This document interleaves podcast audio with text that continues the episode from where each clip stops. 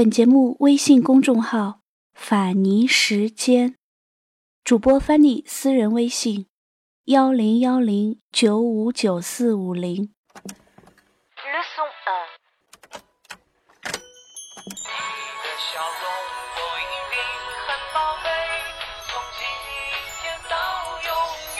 您正在收听的是《法尼时间》。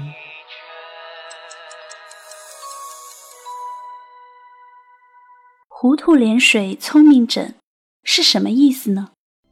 我在清朝诗人黄之隽的《瞻言》里读到这句谚语，一开始弄不懂它的含义，后来才明白，他是说在睡觉初醒时，天色未明，这时无论是悔悟过去的事，还是料理将来的事，都一一了然于心。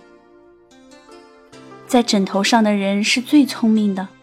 等到起身盥洗后，是非明辨的事，立刻十忘其五。所以说，洗脸水是糊涂水。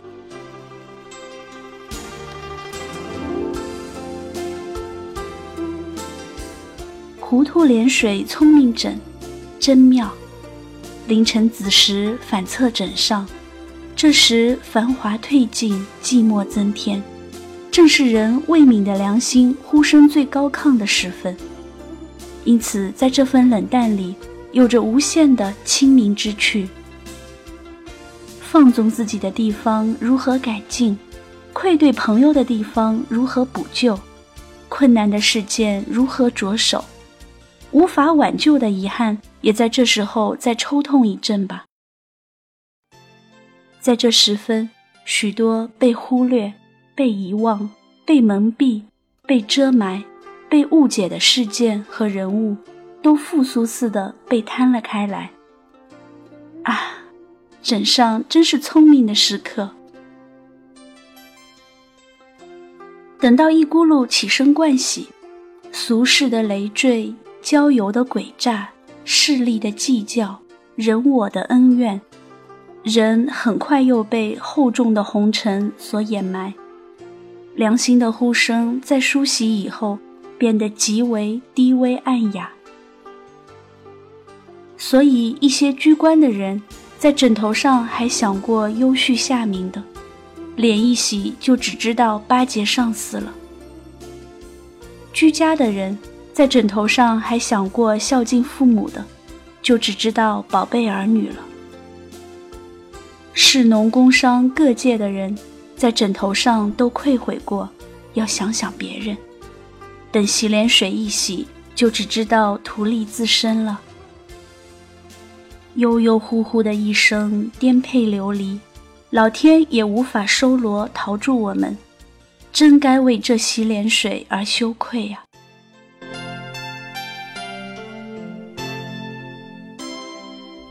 因此，我想到奸诈的曹操。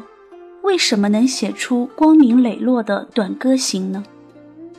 山不厌高，水不厌深，周公吐哺，天下归心。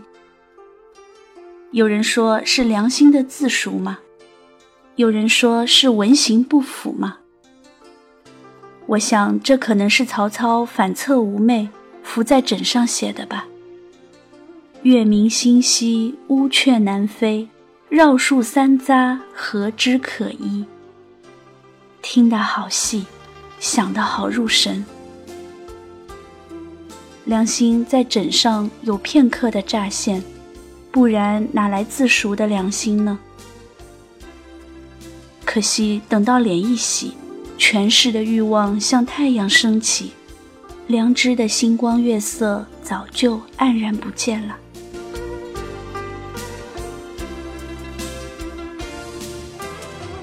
这么看来，聪明枕实在是人生值得珍惜的清净时刻。这一刻的神智无子无悔，摆脱了浓仙醉饱的昏聩，给人反省改过的机会。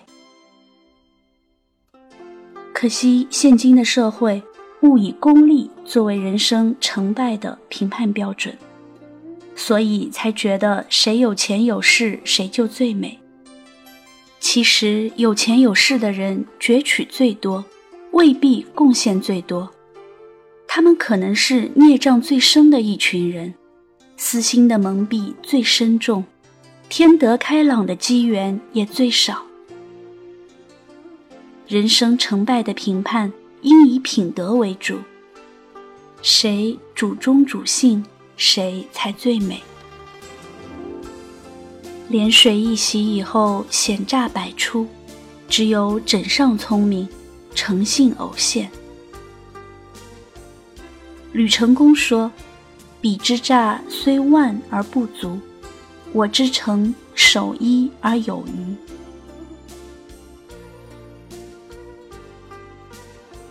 珍惜这聪明枕吧，守着这一丝诚信的良知。